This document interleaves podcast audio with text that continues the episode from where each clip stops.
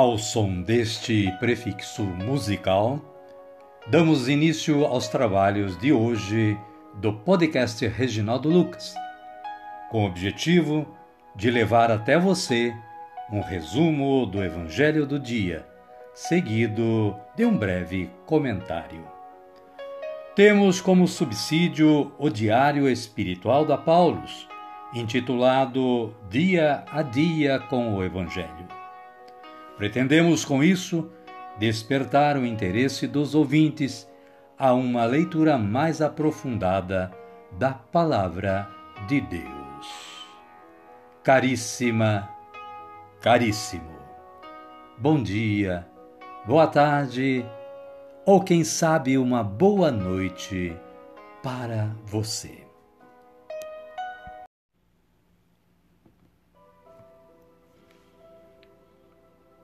Hoje é 3 de fevereiro de 2023, sexta-feira da quarta semana do Tempo Comum.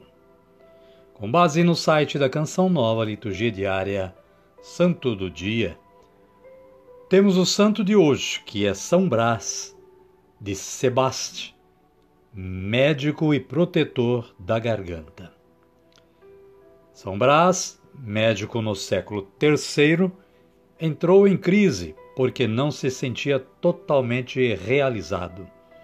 Sua insatisfação não estava relacionada à sua profissão, pois ele era bom médico e prestava um ótimo serviço à sociedade, mas vivia uma crise existencial. São Brás, rogai por nós. Caríssima, caríssimo, estas palavras são introdutórias à história do santo de hoje. Você deve acessar o site para saber mais, se você o desejar. É o site da Canção Nova. A liturgia da palavra para hoje nos traz as seguintes leituras. Hebreus, capítulo 13, versículos 1 a 8 fala da vida na comunidade cristã. Os versículos 1 e 2 dizem o seguinte: Perseverai no amor fraterno. Não esqueçais a hospitalidade, pois foi graças a ela que alguns, sem saber, hospedaram anjos. E o salmo responsorial de número 26, em outras Bíblias 27, em seus versículos 1, 3, 5, 8b e 9 ABC. A antífona é a seguinte: O Senhor é minha luz e salvação. E o Evangelho de Jesus Cristo, narrado por Marcos, está no capítulo 6, versículos 14 a 29. Herodes e Jesus.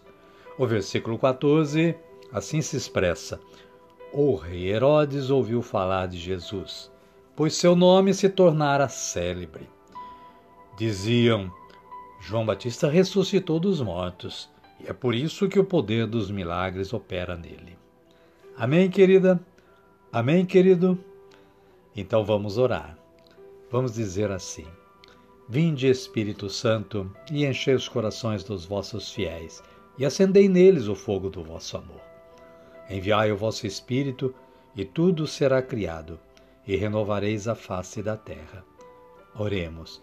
Ó Deus, que instruístes os corações dos vossos fiéis com a luz do Espírito Santo, fazei que apreciemos retamente todas as coisas, segundo o mesmo Espírito, e gozemos sempre da sua consolação. Por Cristo Senhor nosso. Amém. Agora sim, amada, amado de Deus estamos preparados para acolher o Santo Evangelho, ouvindo este cântico de aclamação.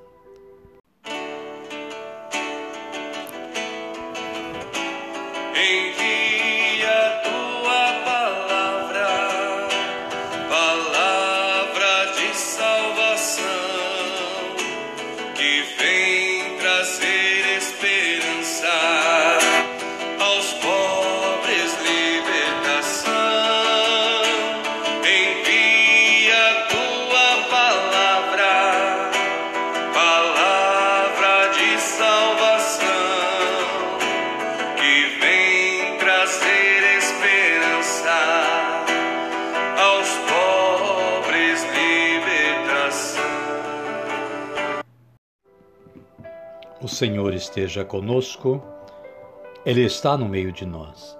Evangelho de Jesus Cristo, segundo Marcos. Glória a vós, Senhor. Capítulo 6, versículos 14 a 29.